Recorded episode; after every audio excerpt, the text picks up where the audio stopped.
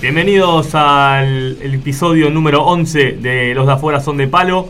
Mi nombre es Nacho Menéndez, soy acompañado por Marto y por Tincho. Chicos, ¿cómo andan? Excelente, como en cada programa de Los de afuera son de palo. Contento por estar en el primer mundial que me acuerdo bien. eh, de Qué, qué suerte del pibe. Y bueno, justo con los mundiales no sé si es tanta suerte, porque hay algo más hermoso que esto. Y está, está difícil. Eh, bueno, como, como dije al principio, el programa número 11, ya estamos casi llegando al final, estamos en Sudáfrica 2010 y por primera vez la Copa del Mundo se va a disfrutar en el continente negro. Se transformó así en el cuarto continente en recibir a la Copa. Tras el predominio de las elecciones europeas en Alemania 2006, los candidatos más firmes pertenecían al viejo continente y parecía ser la ocasión perfecta para romper el maleficio de no ganar los mundiales que no se jugaban en su territorio. Más allá de haber disputado el Mundial 2006, llegaron al torneo dos jugadores que se habían quedado indiscutiblemente con la lucha por ser el mejor del mundo eh, en esos tiempos. Eh, estamos hablando de Lionel Messi y de Cristiano Ronaldo. Messi que venía de, de en su debut en Barcelona y, y venía acumulando galardones.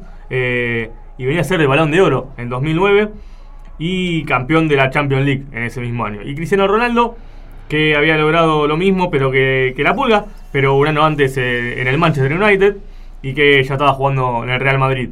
En el torneo no correrían la misma suerte que, que esos últimos años, ya que Messi no hizo goles eh, y Cristiano hizo solo uno en una goleada 7 a 0, el sexto contra Corea del Norte, pero bueno, eso ya lo vamos a ver un poco más adelante. Si hay algún distraído, les recordamos que hasta el día de hoy, Messi y Cristiano Ronaldo siguen ganando todos los balones de oro. O sea, eso fueron los primeros de cada uno, los del 2008 y del 2009. El último que no ganaron fue en 2007, que fue Kaká. Y bueno, este que este año 2010, un poco de, de injusticia tal vez, pero ya lo vamos a contar más adelante, porque alguien, un, un protagonista bastante importante, podría haberlo recibido también. Pero bueno, el último que, que no lo ganaron fue en 2007 Kaká.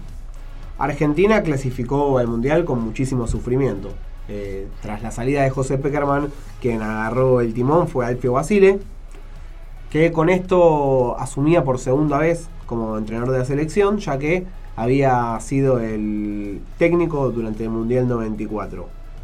Arrancó bien, eh, jugó una buena Copa América en el 2007 en Venezuela, terminó perdiendo ante un equipo de Brasil que no contaba con sus mejores figuras y ahí se empezó a pinchar un poco, eh, no tuvo una buena relación con el plantel eh, y tras perder por única vez en la historia contra Chile, en- por las eliminatorias fue, en, jugando en Santiago, con gol de Fabián Orellana, terminó siendo destituido de la selección. Exactamente. Su reemplazante, ni más ni menos que Diego Armando Maradona, en una decisión histórica. Eh, Diego, digamos que no, no traía demasiados pergaminos como técnico como para como para asumir, pero toda la historia, toda su todo lo que representa para, para la selección argentina Y para el fútbol argentino. Y para el fútbol mundial. y la declinación de Bianchi también Sí. pesó como para que para que él termine agarrando el equipo. Una de las primeras cosas que determinó fue que Juan Román Riquelme no iba a ser parte de ese equipo, al cual eh, terminó enfrentando públicamente. Y vamos a escuchar a justamente Juan Román Riquelme haciendo alusión a lo que era su relación con el técnico. Sí, es verdad que, de que falta cada vez menos para el Mundial, de que a medida que se va acercando me voy sintiendo cada vez más raro y que cuando arranque el primer partido del Mundial y Argentina esté dentro de la cancha, seguramente voy a desear que le vaya bien porque soy argentino ante todo, pero que me va a dar mucha tristeza, ¿no? Porque me voy a decir a mí mismo que tendría que estar ahí, ¿no? La ilusión más grande que tiene uno es jugar un Mundial. Yo he hecho lo que tenía que hacer, ¿no? Y me siento muy bien de lo que he hecho, ¿no? Lo que sí quiero aclararle es que se ha comentado durante este tiempo de que eh, Riquelme ha dado un paso al costado en la selección por unas declaraciones del entrenador. Y hay que ser bastante tonto, ¿no? Para, para quedarse afuera de un mundial por una declaración de un técnico, ¿no? Esto va más allá, ¿no? Y yo vuelvo a repetir lo mismo que me ha escuchado decir 20 veces, ¿no? Eh, con el entrenador que tiene la selección hoy no podemos trabajar juntos. Ese era Juan Román Riquelme dando a entender que, no había posibilidad alguna de ninguno de los dos puntos de vista.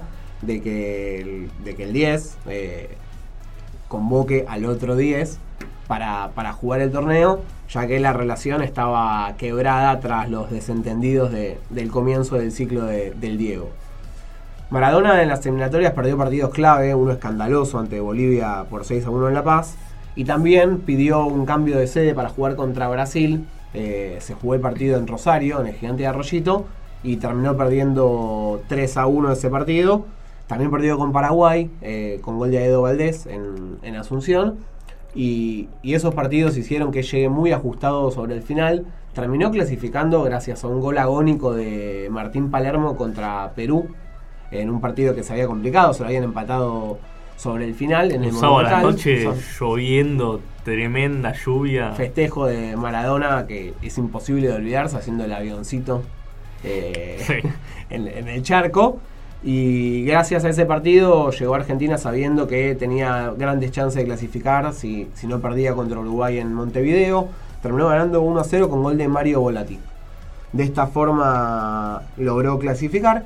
Durante el ciclo eh, probó muchos jugadores del medio local, hizo muchos amistosos, se dieron muchas, eh, muchas convocatorias históricas, impensadas. Por nombrar uno, vamos a hablar del Pulga Rodríguez, por ejemplo, que Luis Miguel Rodríguez de Atlético Tucumán, eh, que, que tuvo su posibilidad. Recuerdo un Carlos Mateu, que en ese momento jugaba en Independiente, y así fue convocando Luciano Agüed, que estaba en gimnasia, fue convocando muchos jugadores de, de distintos equipos para que hagan amistosos contra selecciones menores. Sí, selección local era la que hacía Diego en esa época. y jugaban partidos eh, sin demasiadas dificultades. Ahora vamos a escuchar eh, cuáles eran las expectativas de Lionel Messi antes del torneo. Espero que en este mundial me puedan salir las cosas como me salgan en, el club, cómo voy a jugar después la verá el, el técnico, pero ojalá me toque jugar y lo pueda hacer de, de una manera como lo haga en el club. La gente eh, opina y yo respeto todas la- las opiniones, ¿no? Eh, yo soy el primero que quiero rendir bien en mi, en mi selección y hacerlo como lo hago en el, en el Barcelona. Ojalá, ojalá sea el mundial mío, el mundial de la selección argentina y que a pesar de no llegar de, de la mejor manera para, para el resto de, de la gente, podamos, podamos dar la sorpresa y, y hacerlo con el mundial. La verdad que Maradona siempre se portó muy bien conmigo, ¿no? De- Desde antes de, de ser técnico o cuando yo recién daba mi primer paso como, como profesional, ¿no? Y ahora que lo tengo de técnico es mucho más, más cercano todavía y me da mucho más confianza de, de la que tenía aún. de- Creo que no hay un líder. Como pasa acá en el Barcelona, creo que, que somos un grupo que se está armando muy, muy bien y que todos queremos lo mismo, que cada uno cumple, cumple su rol y, sabe qué qué es lo que tiene que hacer y qué es lo mejor para, para el grupo. Lionel Messi tenía muchas expectativas antes de, de viajar a Sudáfrica. No habría sufrido mucho desgaste durante todo ese año y, y no, no pudo dar lo mejor de sí.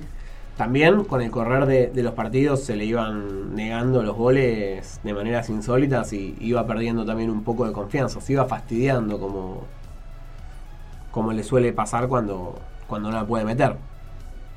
Bueno, contextualicemos un poco aquel, aquel año 2010. En la Argentina, el 27 de octubre, fallece Néstor Kirchner. El mismo día que se realiza el censo nacional, eh, fue despedido por una multitud al día siguiente en la Casa Rosada.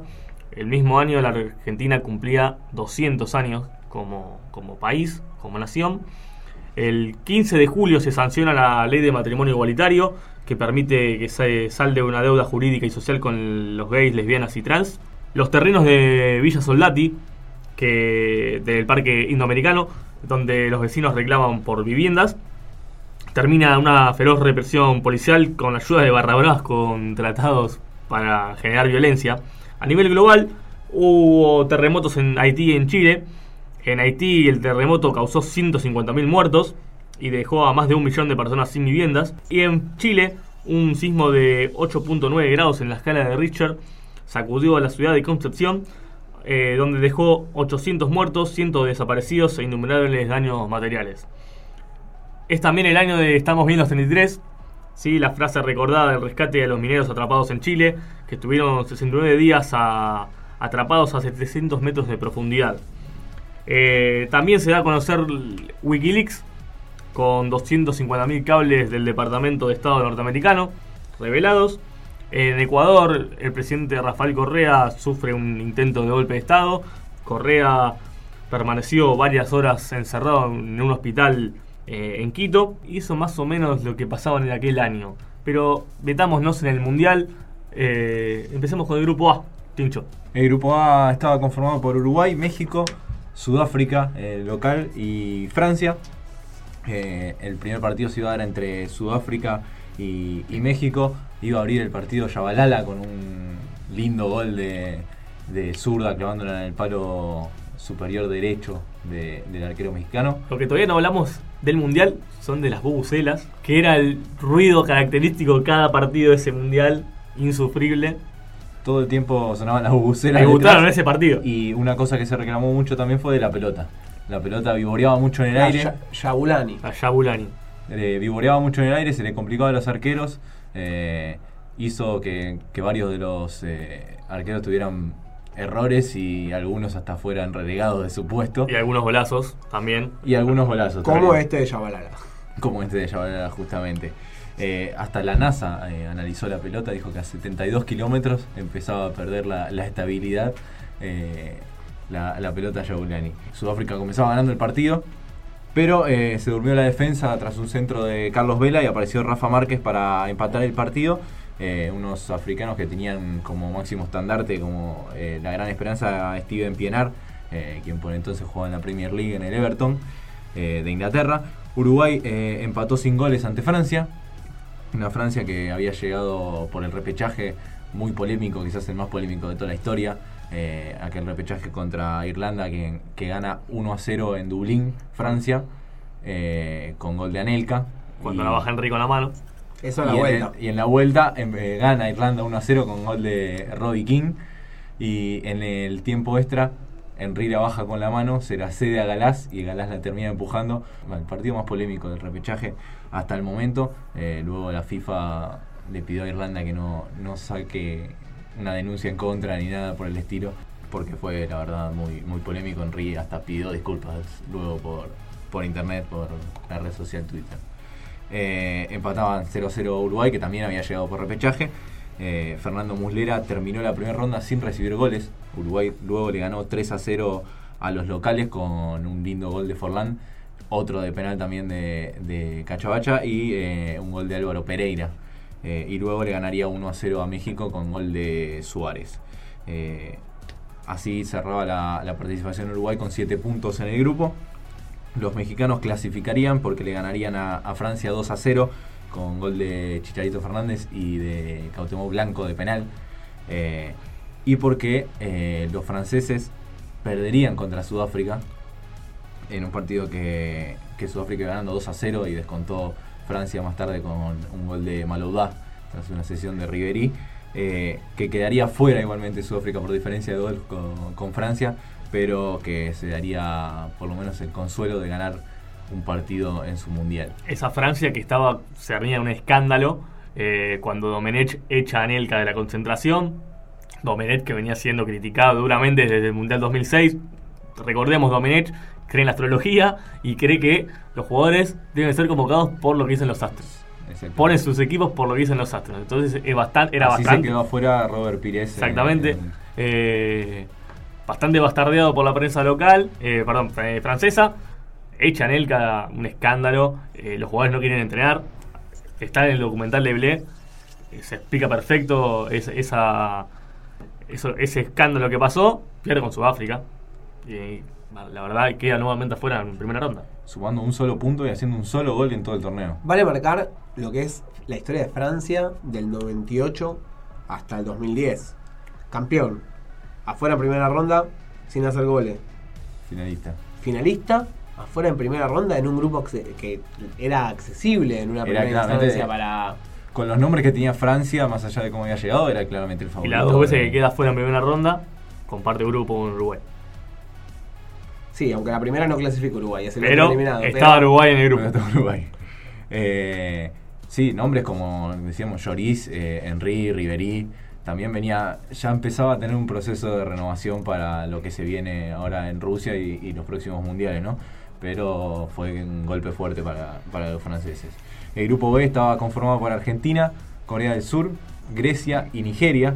Argentina comenzaba su participación eh, con Nigeria eh, tras un córner de Verón.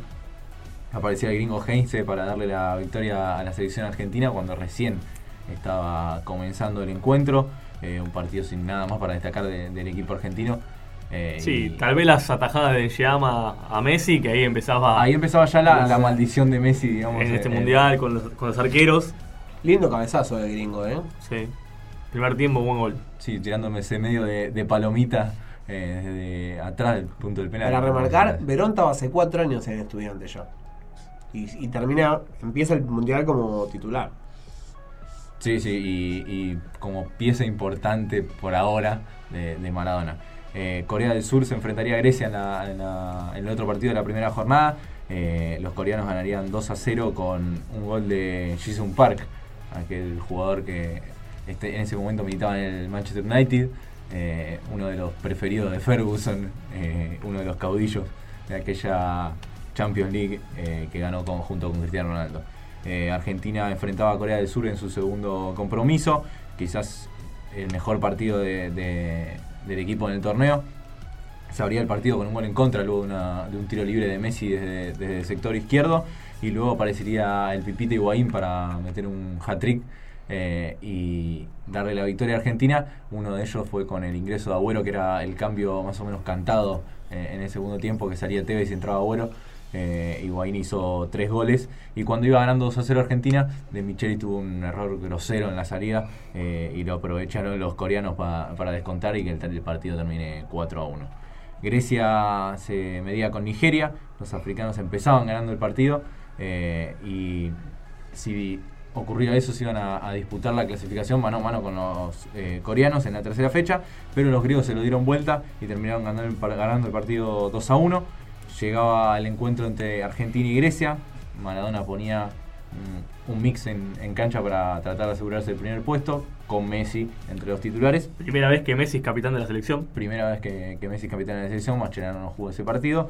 Eh, se sigue perdiendo goles el capitán del, de la seleccionado en este encuentro. Eh, pero más increíble es lo que pasa llegando al final de, de este partido. De Micheles había, eh, había abierto el marcador eh, cuando quedaban menos de 15 minutos. Y cinco minutos después entraba Martín Palermo, uno de los héroes de aquella película con Perú. Y a falta de un minuto, Messi agarra la pelota, le pega, saca la pelota el arquero Sorbas y aparece Palermo de derecha acomodándola en el segundo palo para marcar un gol en su única aparición en un mundial. Eh, una vida de película se coronaba con eh, lo más importante que puede tener un jugador, que es marcar eh, en un mundial. La verdad, eh, increíble lo, lo de Martín Palermo para que Argentina se quede con el partido 2 a 0 y asegure su primer puesto eh, en el grupo B. Con puntaje ideal. puntos. Con el grito de Maradona a Caragunis. A Caragunis. Casi tan importante, no tan importante como el gol de Palermo, pero más o menos. Recordado. Creo que más recordado que. No sé. No, está peleado. no, está peleado. Definitivamente no. Corea del Sur y Nigeria se eh, disputaban el último partido del grupo. Los africanos comenzaban ganando nuevamente y se ilusionaban con eh, la clasificación, pero como ante Grecia le dieron vuelta al partido, eh, lo pudieron empatar igualmente los nigerianos, pero con ese resultado pasa- pasaba Corea que clasificaba a octavos de final por primera vez sin ser local. Recordemos que había clasificado en el 2002 aquellos polémicos arbitrajes, eh, pero esta vez pasa fuera de, de su país. Eh, en el grupo C se encontraban Estados Unidos, Inglaterra, Eslovenia y Argelia, un grupo que eh, fue muy peleado, más allá de lo que parecía en el inicio. Se pudo haber quedado fuera Inglaterra, que terminó eh, clasificando por ganarle a Eslovenia con un gol agónico de, de Germain Defoe, eh, que con un empate en la tercera fecha lo hubiese eh, dejado afuera a, los ingleses. Eh, no tenían margen de error también luego de no haber clasificado aquella Eurocopa 2008 que gana España. Estados Unidos, por su parte, empataría con los dos europeos y le ganaría Argelia. Y se terminaría quedando con el primer lugar de grupo de manera impensada, con, con cinco puntos terminaría clasificando a Estados Unidos y también Inglaterra entrando ju- eh, ajustado. En el grupo D se enfrentaron Alemania, Ghana, Australia y Serbia. Alemania venció a Ghana y a Australia. Pero son selecciones que le ganaron a Serbia. Sin embargo, Serbia le gana a Alemania. Muy raro. Eh, recordemos que Alemania eh, presenta una selección un tanto renovada. ¿sí? Se terminó el periodo de Barak, eh, de Comienza Schneider. otro proceso. Exactamente. Eh, Torten Frings, vienen jugadores nuevos. Para la mayoría del público argentino, desconocidos. Desconocidos. Thomas Müller. Mesut Özil, Tony Kroos en el banco. Tony Kroos en el banco, Kedira. Sami Khedira, eh, que bueno, ahora son habitués eh, verdugos nuestros. Sí, casi históricos, ocho años Y después. que van a pasar en el próximo mundial que se venga de Rusia a ser eh, los relegados Exactamente. Eh, Alemania termina pasando. Y entre los africanos y los canguros, eh, que por primera vez eh, en su historia disputan la- las eliminatorias asiáticas, por el predominio histórico que tuvieron eh, Eh, no en- tienen que pasar por en el de Uruguay. Exactamente. eh, además, eh, termina pasando por diferencia de gol el equipo africano, que es en su segunda participación, segundo pase a segunda ronda, gracias a los tantos de penal, recuerden este dato, de Asamoah Gyan, eh, su delantero con el la número 3. Me encanta que usa la número 3 Asamoah Gyan. En el grupo E se enfrentaron... Déjame mencionar que en el equipo de Serbia estaba Dejan Stankovic, que eh, disputaría tres mundiales con tres banderas distintas. Exactamente, y que venía a ser campeón con el Inter de Milán de, la, Inter de la Champions League. Champions League. En el grupo B se enfrentaron Holanda, Japón, Dinamarca y Camerún. Holanda ganó el grupo tras vencer en sus tres encuentros. Camerún no pudo aprovechar el buen momento en la carrera de Samuel Eto'o, que venía de ser eh, campeón de la Champions League con el Inter de Milán y perdió todos sus partidos. Eh, Japón con un Keisuke Honda como gran figura eh, y Endo, habría que sumar ahí, le ganó el duelo decisivo en la tercera fecha por 3 a 1 a Dinamarca eh, y pasó a octavos de final. En el grupo F jugaron Italia, Paraguay, Eslovaquia y Nueva Zelanda. Los eslovacos clasificaron por primera vez como nación independiente a, a un mundial, justamente dejando afuera en el grupo a República Checa, que eran, digamos, con los que for- conformaban la, Checoslovaquia, que era un habitué de los torneos. Italia, que al igual que en Francia en 2002, tenía que revalidar el título y se fue del torneo sin ganar y último en el grupo. Apenas empató con Paraguay en la primera fecha, ganaba Paraguay con gol de Antonín Alcaraz, el equipo dirigido por, Gerardo Martino, y lo empató de Rossi. Nueva Zelanda empató sus tres encuentros y terminó quedando afuera porque Eslovaquia le ganó a la- en, la, seg- en la tercera fecha a Italia. Italia todo esto, si empataba el tercer partido, clasificaba. Podía Acá- ser la gran 82. Acá empieza un poco la debacle de Italia, también con una renovación en su, su plantel. La número 10 la llevaba Antonio Di Natale. Bueno, también la- eh, ta- tal vez la excepción es la Eurocopa del 2012 que, que pierden en la final con, contra España, pero bueno, luego Sí, fue una renovación que nunca terminó de encontrar en, Sí. el equipo italiano. Nueva Zelanda llegó al Mundial justamente por lo que decía Nacho anteriormente. Australia no jugó las eliminatorias, ganó la zona de Oceanía, jugó un desempate, un repechaje contra Bahrein y, y pudo clasificar. Para remarcar la buena actuación de Robert Vitek, jugador eslovaco, que, que fue muy importante para que Eslovaquia se quede con el segundo puesto, Paraguay se quedó con el primero. En el grupo G se enfrentaron Brasil, Portugal, Costa de Marfil y Corea del Norte. Brasil empezó tímido, raro, lo terminó salvando un gol de Maicon de Maicon. Golazo. al palo del arquero. Eh, Sobre la línea, o sea, misma línea de, de fondo. y ganó 2 a 1 ese partido Brasil. En lo que parecía una especie de, de final anticipada de grupo por el segundo puesto, jugaron Portugal y Costa de Marfil. Un Costa de Marfil con un Drogba muy encendido, ya que jugaba su segundo mundial. Tenía más jugadores también que estaban en primer nivel. Lo que llega a este mundial en duda, por la lesión, tuvo una lesión el- antes del mundial, estaba medio en duda, pero bueno, es Drogba, hay que esperar hasta último momento, la figura histórica de- de- del país africano. Y ese partido terminó 0 a 0. Corea del Norte se derrumbó después del partido contra Brasil, no pudo repetir lo que había hecho en Inglaterra 66, donde había pasado a segunda ronda. De hecho, le estaba ganando 3 a 0 a Portugal y termina perdiendo con, con varios goles de Eusebio. Eusebio. En este caso, el primer partido presentó cierta lucha, después perdió 7-0 con Portugal y 3-0 con Costa de Marfil. Bueno, Portugal sigue en la misma tónica haciéndole goles, pero con Corea del Norte no respondió. Exactamente. No, no se pudo anticipar. Fue, como, fue como el partido de, del 66, pero sin los tres goles de Por Corea eso, del Norte le, al principio. le faltó eso. Y el, el equipo que se terminó quedando con el segundo puesto fue Portugal, no solo por la diferencia de gol, que fue muy grande lo que, lo que pudo conseguir contra los asiáticos, sino que aparte empató con Brasil. Lo raro de ese Brasil es que los jugadores que más convirtieron fueron Luis Fabiano, que era un buen delantero, pero que no estaba muy lejos de, de los nueve que venía presentando Brasil en los mundiales. Habían dejado la vara muy alta. Es que había dejado la vara muy alta el gordo. El gordo dejó la vara alta. Eh, y también, también Brasilia eh, duplica, él también. Eh, está como en una renovación. Y Elano es el otro jugador que, que ma- marca dos goles en esta primera ronda. Recordemos que acá usaba la 10, ya no estaba Ronaldinho tampoco.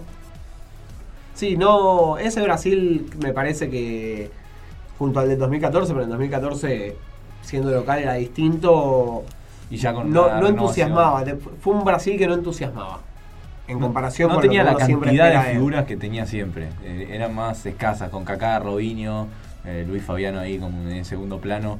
No tenía las eh, figuras estelares. Solo estaba Kaká, digamos. Y en el grupo H, para terminar, España, que estrenaba su título de campeón de, de Europa, en realidad, bueno, era su segunda conquista, pero para, para esta generación era la primera vez que salía campeona. Perdió 1-0 con gol de Gelson Fernández, un gol, por lo menos por mí, también muy recordado, eh, con Casillas intentando sacar la pelota y Gelson Fernández desde el piso, marcando el, el único gol y dando la sorpresa. Dando la sorpresa porque venía a ser campeón de la Eurocopa y por el estilo de juego que empezaba a tener el equipo español. Que el, el fútbol de toque, el pase. Vicente del Bosque al, Sí. mando, al mando del equipo. Chile le ganó con lo justo a Honduras en la primera fecha, gol de Bocellur. Y a pesar de que Chile le ganó a Suiza, las chances eran complicadas porque, bueno, España le gana a Honduras, se recupera con, con dos goles de, de su mejor jugador en el torneo, que fue David Villa. Pero llega la última fecha y a pesar de que Chile había ganado los otros dos partidos, si perdía con España y Suiza ganaba por dos goles Honduras, quedaba fuera.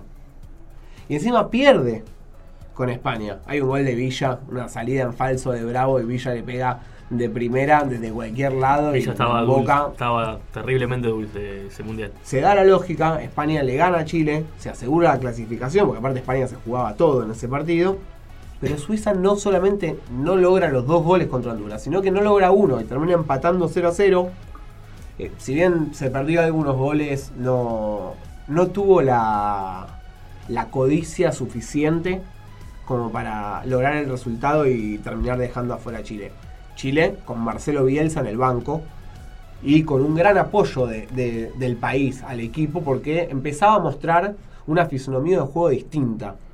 Bielsa había podido dejar el sello de sus equipos también en Chile y realmente tenía muchísimo apoyo y más allá de si se le dieron los resultados o no se le dieron los resultados, tenía algo ese equipo que a la gente le gustaba. Así llegarían los octavos de final de esta Copa del Mundo. Uruguay se enfrentaba a Corea del Sur. Eh, ocho minutos iban con, eh, cuando Forlán eh, aprovecha un error y, y se le hace a Suárez para que haga el gol. Dos goles de, de uno de los jugadores más importantes de- del equipo en aquel torneo, que era justamente Lucho Suárez, eh, de la mano del maestro Tavares, que dirigía en Rusia su tercer mundial consecutivo. Eh, se metía entre los ocho mejores del torneo. Este es el primero entonces. Si Rusia va a ser su tercero, acá empieza la, la racha de. Va, la, la participación de Tavares. Acá comienza, iba a, a dirigir tres consecutivos. Eh, se metía entre los ocho mejores del torneo por primera vez en 40 años desde México 1970. Eh, se enfrentaba a Estados Unidos. Kevin Boateng eh, marcaba el primer gol del partido a los 5 minutos, eh, definiendo el primer palo. Lo empataría Donovan tras un penal que, que le cometen a Dempsey en el minuto 62, eh, apenas comenzado aquel tiempo extra al que obligaría este gol de, de Donovan, a Samoa Gyan apareció nuevamente y le dio la victoria y el pase a cuartos eh, de final por primera vez en la historia a los africanos. Gana con la mejor remeda del mundial, la más linda, esa roja y amarilla hermosa. A rayas. A rayas hermosa. Holanda se enfrentaba a Eslovaquia. Robben hacía uno de, de sus goles típicos, eh, esta vez definiendo el primer palo por abajo, pero con esa pilada de derecha a izquierda. El gol de Robben, el que sabés que va a hacer y no se lo puedes evitar porque lo va a hacer igual. El de PlayStation. El de Play. El de PlayStation. Sabés que lo va a hacer. A los 10 mi- 17 minutos abría el marcador y Schneider lo liquidaría cuando faltaba poco tras un error de la- del arquero de Eslovaquia. Eh, Vitek descontaría cuando ya estaba en tiempo cumplido de penal eh, y así Holanda avanzaría a los cuartos de final. Schneider, que fue uno de los goleadores del torneo. Y que fue- Raro. Bueno, igual en 2014 James también volante va a quedarse con. No me spoilees. Bueno, eso. Me estás spoileando. Pero si no te acordás que James. te- no- ni escuches el. No, mentira, escuchado el programa, ¿eh? Schneider que también venía de ser campeón con, con el Inter eh, Sí. de todo. Eh, Brasil se enfrentaba a Chile en uno de los partidos de octavos de final. Juan ponía adelante a, a los brasileños con un cabezazo. eh, y ense- eh, tras un centro de Maicon y enseguida ampliaría Luis Fabiano con una jugada que inicia Robinho por izquierda, se le accede a Kaká que de primera le pone un pase eh, precioso a Luis Fabiano que queda mano a mano con el arquero y termina definiendo. Y ya en el segundo tiempo, tras un jugador también de Ramírez que va peleando rivales a pura velocidad, eh, termina liquidando Robinho el partido y así sería la despedida de Chile, que como decía Martín, eh, con Marcelo Bielsa al mando, que dejaba con el rendimiento del equipo y por todo lo que había generado eh, en Chile, eh, un punto de partida para, para un proceso que luego sería exitoso. Brasil eliminando nuevamente a Chile con, en, octavo de final por tres goles de diferencia, como ya contamos Francia. en Francia 98.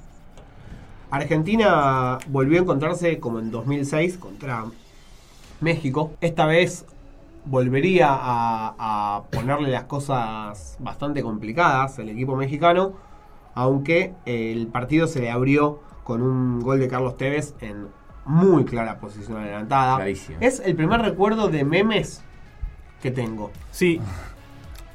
Lo que yo recuerdo de ese gol es que se vio en la pantalla del estadio. Se repitió. No se puede, no se está prohibido repetir la- las- la- las jugadas en, la- en las pantallas. Y toda la gente eh, silbando. Es lo que más me acuerdo de ese partido. Fue, la- fue muy escandaloso. Eso, eso y el cabezazo de Heinze a la cámara son, la- son las dos cosas que más me acuerdo de ese partido. Encima, para peor para México, después de haber recibido ese gol polémico en un momento en el cual no merecía ir perdiendo, Osorio se equivoca y lo deja mano a mano a Higuaín, que lo deja al Conejo Pérez en el piso, hace una definición, o sea, se saca al arquero de una forma hermosa. Parecía a una que le hace a Bobadilla en un 3 a 1 en cancha de Río del Pipa, antes de irse a Real Madrid. Eh, y de, de esa forma ya deja un resultado largo.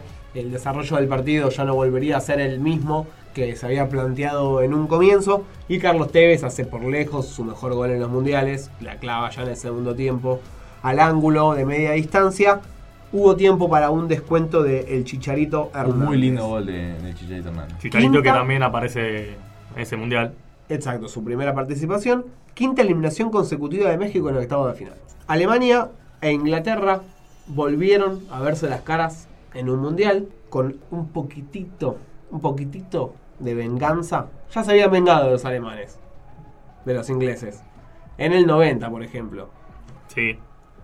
Pero. Pero más por lo que pasa. Más por lo que pasa.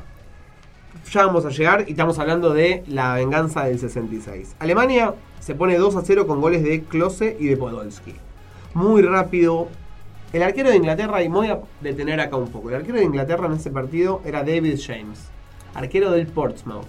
¿A usted les parece lógico que el arquero de una selección Tuvo muchos problemas Inglaterra con los arqueros eh, desde que se fue David Seaman.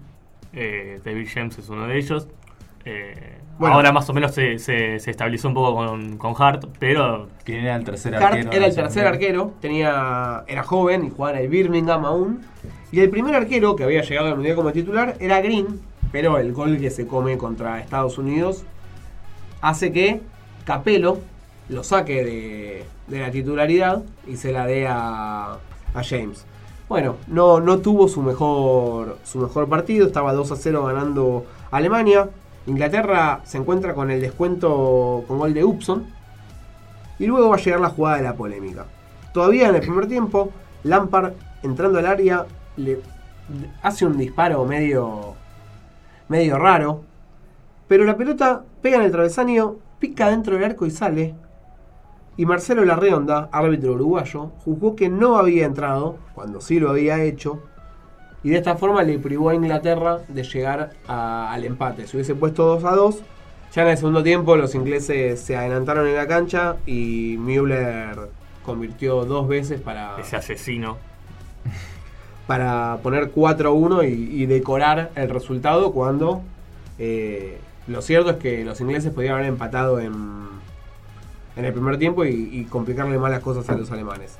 Paraguay y Japón empataron 0 a 0 eh, con, Lucas Barrios y Ortigosa como titulares en el equipo de Martino.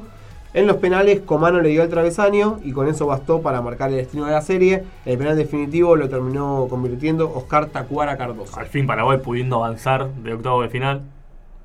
Sí, siempre venía bueno, de, de quedar en octavos y siempre luchándola. Bueno, igual en el 2006 no había pasado de ronda, pero en el 2002, en el 98, lo habían sacado de octavos luchando hasta el final. España enfrentó a Portugal. Portugal venía sin ningún gol en contra en toda la primera fase. No tuvo un planteo muy codicioso para enfrentar a España, que por momentos lo arrinconó. Y pudo doblegarlo con un gol de Villa, que llegó mano a mano, definió, Eduardo le contuvo el remate, pero el Guaje pudo definir en el rebote y, y con ese gol darle la clasificación a la Furia a cuartos de final. Los cuartos de final comenzaban con el partido de Uruguay y Ghana. Los uruguayos tenían las mejores en, en el arranque, después eh, se relajaron por un momento, empezó a, a venirse Ghana, eh, que se pusieron arriba con un gol de Zuley Muntari desde un poco más adelante del de, del círculo central. Ahí de nuevo toma efecto la pelota. Sí. Parece que se abre, pero se, eh, parece que se cierra, pero se abre y se termina clavando en el palo eh, izquierdo de Muslera. Estaba terminando el primer tiempo. eh, en ese momento, ya en el complemento, Diego Forlán empata de, de tiro libre con una ejecución también al palo del arquero, donde la pelota vivorea y se termina clavando en el ángulo. Eh, y cuando todo parecía encaminado a, los penales y, quedaban apenas segundos para que arranque el tiempo extra, una jugada media sucia en el, en el área de, de Uruguay, varios cabezazos, termina cabezando a Díaz para meterla en el arco y ahí aparece Luis Suárez que ataja la pelota eh, con la mano, ataja la pelota Sí, directamente sí, sí, sí. eh, y dándole un penal, cediéndole un penal a, a los africanos. Eh, Oscar Tavares eh, recuerda esto en aquel momento. Supe que era Suárez cuando venía saliendo de la cancha. Pensé que era Fuchile desde mi perspectiva porque estaba en la jugada. Cuando el árbitro saca la roja, Fuchile está al lado del árbitro. Y pensé que un jugador mío la, había detenido con la mano cuando estaba por entrar, porque era la explicación de lo que estaba haciendo el árbitro. Eh, después, cuando salió Luis, vi que era él. Eh, y bueno, lo que sucedió después no lo sabía ni el árbitro, ni yo, ni nadie que estaba en el estadio, ni por supuesto Suárez. ¿Quién iba a pensar que, que el que había convertido los dos goles de penal que, este, que había hecho Gana, con ejecuciones distintas, con mucha seguridad, iba a amarrar ese penal tan decisivo? Hasta ahí el técnico de la selección uruguaya. Eh, Uruguay se quedaba sin uno de los mejores jugadores de, su equipo. Y eh, Asamoah Gyan tenía la chance de poner a, a Ghana en, en semifinales. Una cosa impresionante y pensada al inicio de este mundial.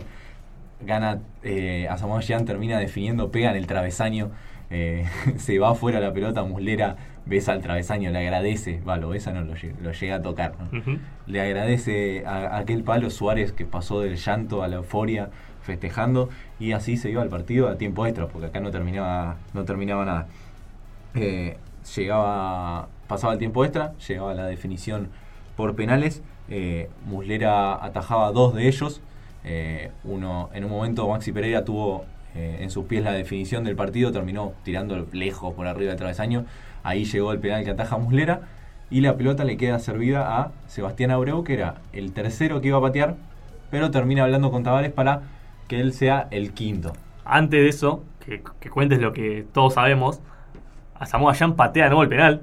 Patea un penal, lo patea a- al otro palo La arriba, clava- terrible. la Muslera, adivina el palo, pero era imposible Pero no. llegar. Y bueno, La Abreu, es que Abreu que Abreu hace estaba en la lo- mitad de la cancha, parado con todos sus Aparte, jugadores. cuando, cuando dijimos, cuando escuchamos, perdón, eh, Abreu patea el quinto penal, todos sabemos que iba a ser lo que hizo. se abraza, Todos menos, todos menos el arquero africano. se abraza con todos, a su lado tenía Fuchile y cuenta esta anécdota de ese momento. que quería corroborar la técnica del arquero, porque uno veía que un paso antes del ejecutante llegar, el arquero daba un paso y volaba. Porque tener arqueros veteranos que hacen recorrido con los pies, vuelcan. Y hay otros que con la euforia dan el pase y se tiran, se, dan, se rompen la cabeza contra el palo. Entonces yo veía de que daba el pase y se tiraba, pero necesitaba corroborarlo por, por mi locura de querer patearlo así, capaz que yo estaba queriendo ver eso y no era, no era la verdad. Entonces tenía a Fuchile, que tiene una voz muy cómica. Bueno, todo así. Le digo, Fuchi, en el primero, ¿no? El arquero se está jugando antes. Sí, loco. Segundo penal, le digo, Fuchi, se está, se está jugando antes el arquero. Tercero, y otra vez, viste, ya estaba pesado. Fuchi, se está jugando antes este arquero. Pues, sí, loco, picale, no me rompa la bola. Hasta ahí la, la anécdota de- del loco Abreu. Iba a ir caminando hacia a buscar la pelota, iba a ponerla en, en el punto del penal. El arquero obviamente no lo conocía, se ve que no, no había visto lo que era No hizo los deberes. No hizo los deberes. Eh, y termina picándola a Abreu en un momento emotivo hasta para los que no eran uruguayos eh, y sale festejando aquel penal. Uno, como él dice, él sabía que le iba a llegar eh, su momento en un mundial, su momento con la selección uruguaya iba a ser en un mundial y fue este para dejar a, a Uruguay en semifinales. Otro de los partidos de, cuartos de final era Holanda con Brasil, una Holanda que ya salía de memoria. Robinho aprovechaba un excelente pase de, Felipe Melo desde la mitad de la cancha eh, y en un mano a mano con este Kellenburg eh, definía y ponía a Brasil 1 a 0 a los 9 minutos de partido. Eh, el propio Felipe Melo sería quien después en el complemento molestaría a Julio César en, uno- en un centro de Schneider. Julio César igualmente le erra con los puños a la pelota y termina siendo gol de Holanda para empatar el partido. El gol igualmente se lo darían a Schneider por más que hubo un desvío en el medio. Y 15 minutos después, tras un córner de Robben, peina Kuit en el primer palo y Schneider llega en el punto del penal para meter la, eh, la cabeza y poner eh, la victoria para Holanda 2 a 1. Eh, un recordado festejo con la palma de la mano pegándose en la cabeza Schneider diciendo yo lo hice de cabeza. Aparecía el goleador de este mundial holandés. Para poner a Holanda, dejar afuera a Brasil y poner a Holanda en semifinales. Otro de los partidos era España contra Paraguay, verdadero martirio del equipo paraguayo, eh, el equipo paraguayo para España, que lo pudo haber eliminado. Eh, Aedo Valdés había marcado el primer gol, pero había sido anulado por posición adelantada, eh, aunque el que estaba en offside justamente no era él. En el segundo tiempo, Casillas le ataca un penal, un- le ataja un penal a, a Tacora Cardoso, eh, a quien se lo habían cometido Piqué justamente, un claro penal. eh, Sí, ¿te acuerdas que había definido la serie contra Japón? Que había definido la serie contra Japón. Justo Villar eh, le atajaría otro a Xavi Alonso tras un penal de Antonio Alcaraz al Guaje Villa. Eh, primero, en la primera ejecución Xavi Alonso definiría al, al palo izquierdo de Villar y terminaría siendo gol, pero por adelantamiento de, los jugadores españoles se volvería a repetir el, el penal y terminaría atajándolo justo Villar en el mismo lugar. Eh, a falta de, pocos minutos aparece un Iniesta con un, un jugadón eludiendo rivales, metiéndose en el área y, cediéndosela a Pedro que llegaba por el costado derecho para definir y poner a España en semifinales. Eh, triunfo ajustado de España. Sí, Eh, en realidad Pedro le pega el palo la pelota. le pega el palo y Villa llega en el rebote, tenés razón. Me quedé con el disparo de Pedro. Eh, llega Villa, que era el, el goleador, que era el jugador más importante de España. El último partido era el, el que nos importaba a nosotros. Argentina enfrentaba a Alemania. Eh, los alemanes abrirían el partido a los 3 minutos tras un centro de Steiger que Romero se posiciona para agarrar la pelota. Müller llega a desviarla, pone el 1 a 0. Eh, y Argentina a partir de allí nunca se pudo acercar claro a, a Neuer. Todos fueron jugadas eh, aisladas, tiros de- desde fuera del área. Eh, una Argentina que formó con cuatro centrales en el fondo. Otamendi de cuatro. Otamendi, eh, de Michelis, Burdizo y Heinze. Eh, Mascherano con Maxi Rodríguez y Di María en la mitad de la cancha. Maxi Rodríguez y María con los perfiles invertidos y arriba Messi, Tevez y Higuaín como venían eh, jugando siempre. Ya promediando el segundo tiempo, Argentina no encontraba, no encontraba variantes, los alemanes eh, podrían marcar la superioridad que tuvieron en, el partido eh, a través de dos goles de Klose y uno de Friedrich para sellar el pase a semifinales y dejar a Argentina fuera ganándole 4 a 0. Diego Maradona al finalizar el partido decía esto. Esto es lo más duro que me, tocó vivir porque estar al frente de, tantos buenos jugadores, tantas buenas personas, tantos buenos profesionales, es, es una trompada de, de Muhammad Ali. Así que no, no tengo, no tengo fuerzas para nada. Hasta ahí la palabra de un devastado Diego Maradona. Eh, el plantel argentino que estaba compuesto por Sergio Romero, Mariano Andújar y Diego Pozo, los defensores Nicolás Otamendi, De Michelis, Clemente Rodríguez, en ese momento en Boca, Nicolás Burdizo, Eince, Samuel y Ariel Garcé.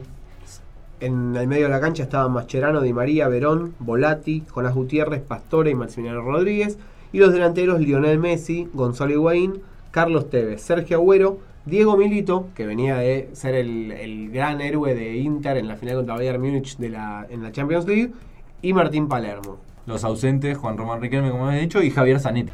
Bueno, tenemos el placer de acá en Los de Afuera Son de Palo nuevamente de hablar con Fernando Sinorini, esta vez por teléfono. Fernando, ¿cómo estás?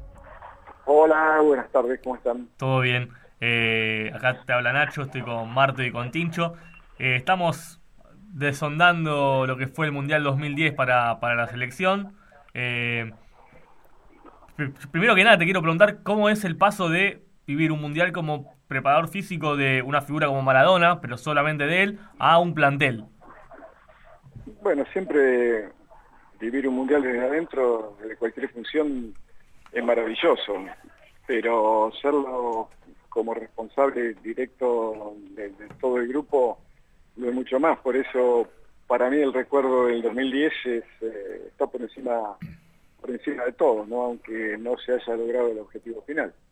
Eh, y la selección tenía un buen andar, eh, pero llegó ese partido fatídico. No sé cómo, cómo lo viviste vos, cómo lo vivió el, el grupo, Diego. Bueno, yo lo viví con Sí, bueno, yo soy un perro verde en esto, porque cuando lo digo, claro. dice, ¿cómo, ¿cómo podés disfrutar de una derrota? Y bueno, pero yo a mí me gusta el fútbol antes que nada, ¿no? Y cuando se juega bien, mucho más. Así que ante lo irreversible del resultado, disfruté y, aprendí también de cómo se manejan los tiempos de un partido, que hasta los 22 minutos del segundo tiempo estuvo en discusión, hasta el segundo gol de Alemania, y después eso sí, ya se puso todo pata para arriba, porque no hay que olvidar que era un plantel muy joven, la mayoría de chicos de 22, 23 y 21 años, y sabíamos que ante un resultado negativo y ante un rival de ese fuste iba a ser muy complicado, pero sinceramente yo la pasé, la pasé muy bien, ¿no? ¿Qué tal, Fernando? Te habla Martín. Hola, Martín. Cuando, cuando viniste al estudio y hablamos de Estados Unidos 94, comentaste que habías tenido algunas dudas, que de hecho antes de aceptar eh, trabajar con Diego, le habías dicho que no y, te tuvo que convencer él para, para que puedas eh, encaminarte en, la preparación de él. En, este, en esta ocasión, para agarrar la preparación física del plantel, eh, ¿también lo dudaste o esta vez directamente agarraste? No, inmediatamente, porque además hacía 14 años que prácticamente no tenía contacto con Diego y el día anterior a la asunción formal eh, me llamó y me lo dijo como, como es amigo que, se lo vio el día anterior y con la misma frescura y, obviamente con una alegría que lo desbordaba y que me contagió me lo comentó, así que al otro día viajé desde Lincoln al predio de AFA y, ahí fue la, presentación. Yo estaba encantado con esa posibilidad, y más porque era un hito histórico, eh, ser eh, el responsable de una de las áreas de la preparación del equipo y máxime en un mundial y con Diego como técnico. ¿Cómo lo veías a Diego como técnico?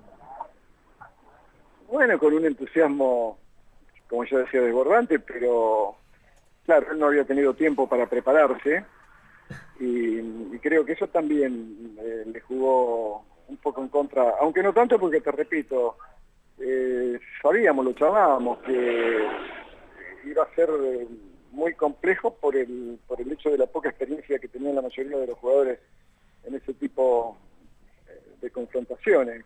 Pero él estaba, se notaba muy seguro, muy seguro de sí mismo, de hecho tiene un carisma de líder que, que es casi incomparable. De ahí se manejó muy bien, pero te repito, además hubo otra razón que atentó contra su proyecto que fue muy poco tiempo disponible para preparar el equipo, toda vez que estuvimos en Pretoria nueve días antes del comienzo del Mundial con jugadores que venían en su mayoría agotados por los, calendarios extenuantes de las ligas europeas, pero en definitiva, te repito, esto es un, eh, problema que, tienen los mundiales actuales, los jugadores llegan en, condiciones de, no rendir de acuerdo a sus posibilidades. En los partidos de días atrás el Bayern Múnich tuvo dos o tres jugadores lesionados y hay, muchos que, van a llegar eh, otra vez eh, al Mundial al límite de sus posibilidades. Esa es la realidad y bueno, y, hay que, aceptarla, aunque no por ello hay que dejar de, de patalear y decir, este, esto así no va, ¿no? Y en cuanto a la preparación, eh, ¿qué modificó la, presencia de Messi ya como, como titular eh, en un mundial luego de estar en el 2006? Y, cómo lo viste a él durante el Campeonato del Mundo? Claro, lo vi muy bien, pero eh, sabíamos perfectamente que, se lo dije en la entrada en calor previa al partido con Alemania, ¿no? que su mundial, que fuera tranquilo, que, que tratara de pasarla de la mejor manera posible, eh, ya que a su misma edad, aquel que está parado allá, eh, señalando de a Diego que estaba de borde del campo, eh, él tampoco pudo hacer mucho en España, su mundial era el, de México. Y, a él le dije exactamente lo mismo, tu mundial va a ser el próximo, el de Brasil, porque iba a tener cuatro años más de experiencia y otra manera de manejar sus emociones y otra manera de leer el partido. Creo que en, esos casos siempre es igual, la mayor experiencia mayores posibilidades de jugar a favor del eficacia, ¿no? Claro. Eh, hablaste recién del carisma de Diego como líder, eh, como jugador no, no, no, hay dudas. Como técnico, en este caso con Messi, eh, ¿le inculcó algo, algo que, que, no se, que no se diga mucho? Se habla mucho del tema de los tiros libres en aquel mundial, que, que Diego como que le, inculcó un par, un par de, de tips para, para ayudarlo un poco.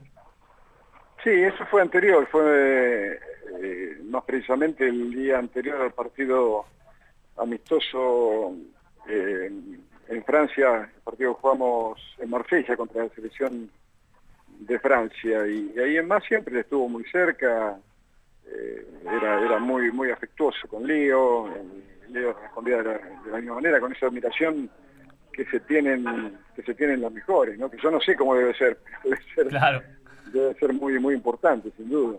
Eh, y para, para cerrar, eh, ¿crees que, que, la selección está para, para avanzar eh, ese partido con Alemania y podría llegar al, al, final? Si el, si el primer gol lo hacía Argentina, que era la especulación que hacíamos, ¿no? tal vez se podría, estaría hablando hoy de otros resultados, pero claro el partido fue así, nosotros también, siendo ventaja, teníamos jugadores eh, muy muy eficaces en el contragolpe, porque eran veloces, porque eran hábiles, pero bueno, tocó eh, empezar perdiendo los cuatro minutos y ellos manejaron muy bien los tiempos, con un John Steiger que recuerdo hizo un partido como para marcarlo.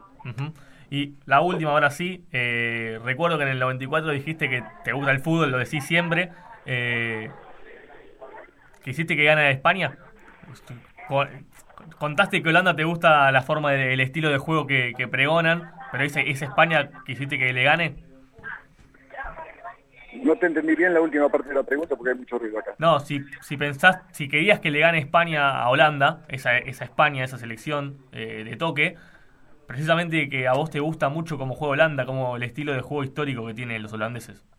Sí, creo que se encontraron dos equipos que, siempre es un placer ver jugar porque eh, no, no, renuncian a su estilo. Pueden perder un partido, pero no pierden su estilo. Y Holanda fue bien, eh, fue bien fiel a eso. Y bueno, ganó, ganó España porque por una ocurrencia de eso, de ese que para mí es el mejor, el, jugador que mejor juega en el mundo, por más que Lío sea o, Cristiano sea mucho más determinante y por eso llevan los balones de oro, pero... Y que mejor entiende el juego. Claro, Iniesta juega bien de, no sé, juega bien atrás, juega bien generando y juega bien definiendo y juega bien asistiendo, juega bien en todos lados, ¿no? Bueno, Fernando, te agradecemos nuevamente la gentileza que tenés siempre con nosotros. Eh, muchas gracias y hasta luego. Abrazo chicos, hasta pronto. Chao, chao. Bueno, ya en semifinales se enfrentaron Holanda ante Uruguay. Uruguay que volvía a una semifinal después de 40 años. Gio Van Bronckhorst sacó un terrible zurdazo que se clavó en el ángulo de, Muslera. Pero Forlán rápidamente empató con otro golazo. Forlán nos acostumbró a golazos en, aquel mundial. Ya en el segundo tiempo los tulipanes sacaron ventaja de dos goles. Con goles de Snyder y de Arjen Robben. Y Maxi Pereira con un, lindo gol también de, zurda. Eh, sobre el final descontó, pero Holanda venció 3 a 2 al equipo uruguayo y volvió a una final. Eh, para enfrentar al candidato máximo al título antes del inicio del torneo, que bueno, tuvo el cimbronazo contra Suiza. Eh, España vence 1 a 0 a Alemania. Nuevamente 1 a 0. Eh, pocos goles hizo España en este mundial. El gol fue de Carles Puyol eh, tras un córner de Xavi. Gran demostración de carácter ante un rival muy agrandado por haber goleado a la Argentina. Y aparte es Alemania. Alemania siempre está. Sí, y a Inglaterra en octavo. Venía. Por eso, Alemania siempre está. Por el tercer y cuarto puesto jugaron Alemania y Uruguay. Müller, que fue también uno de los goleadores del torneo, abrió el partido con, este quinto gol suyo. Y Uruguay lo dio vuelta con goles de Cavani, otra espectacular definición de Diego Forlán. Finalmente Alemania terminaría dando vuelta al partido con cabezazos de Jansen y de Kedira. La final, entonces, la disputaron España, que formó con Casillas, Ramos, Puyol, Piqué, Capdevila, Xavi, Busquets, Xavi Alonso, Iniesta, Villa y Pedro. Contra Holanda, que formó con Stekelenburg, Van der Biel, Van Bronckhorst, Kuit, Van Bommel, De Jong, Snyder, Robben y Van Persie. España arrancó mejor, quien más que Sergio Ramos apareciendo en, en, el área rival en partidos importantes, pero esta vez sin poder convertir, pero tuvo chances importantes. Holanda con el correr del, partido empezó a emparejar las acciones y ya en el primer tiempo, aún en el primer tiempo, llega una jugada muy polémica porque De Jong le pone una patada en el pecho a Xavi Alonso. Una de taekwondo le hizo, una de Que es increíble que, que Howard Webb, el árbitro inglés que, que dirigió la final, no lo haya expulsado. Era un indicio extraño, podía ser un golpe por lo que significa que que no se aplique el reglamento como corresponde en una final. Y esto, no, España no la pasó muy bien en el segundo tiempo. Robin tuvo un mano a mano increíble. La pelota pega en el cuerpo de Casillas y se va por muy poco. Pero bueno, apareció Casillas, uno de los, si no el más grande arquero de la historia del fútbol español. A partir de ahí, España vuelve a tomar eh, un poco el dominio de las situaciones de riesgo. Villa pierde una situación increíble que se termina desviando entre un defensor y Stekelenburg terminan desviando la pelota prácticamente abajo del arco y Ramos se pierde un cabezazo solo. Esto todavía en los 90. El partido se va a, tiempo extra y Heitinga es expulsado. Esto en, ya en el segundo tiempo extra y faltando 4 minutos para que termine el partido y, y vaya a penales, llega la, jugada que le da a España su primer campeonato mundial. C. Fábregas, que había ingresado por Xavi Alonso, captura un mal despeje de, un defensor holandés y le pone un pase muy preciso a Iniesta que define cruzado. Sí, muy. Eh, simple, pero. La jugada, la jugada era rápida, no era tan sencillo, fue preciso lo que tenía que hacer y la decisión de Iniesta es perfecta. No le da chances a Stekelenburg y por primera vez en la historia nos cansamos de nombrar esto. los equipos europeos, cuando salen de Europa, no pueden ganar los mundiales. España rompe con esto. Eh, lo va, a va a ser un punto de quiebre por lo que va a pasar en el mundial siguiente. Y de esta forma, eh, España campeón por primera vez en la historia y Holanda tercera vez finalista en un mundial, cero títulos. Y así llegamos al final de este anteúltimo episodio de los de afuera son de palo. Mi nombre es Nacho Menéndez. Gracias Marto, gracias Tincho. Gracias Roy Barengraut en la coordinación. Gracias Javier Morillas en la operación. Y nos vamos Waka Waka. Hasta la próxima.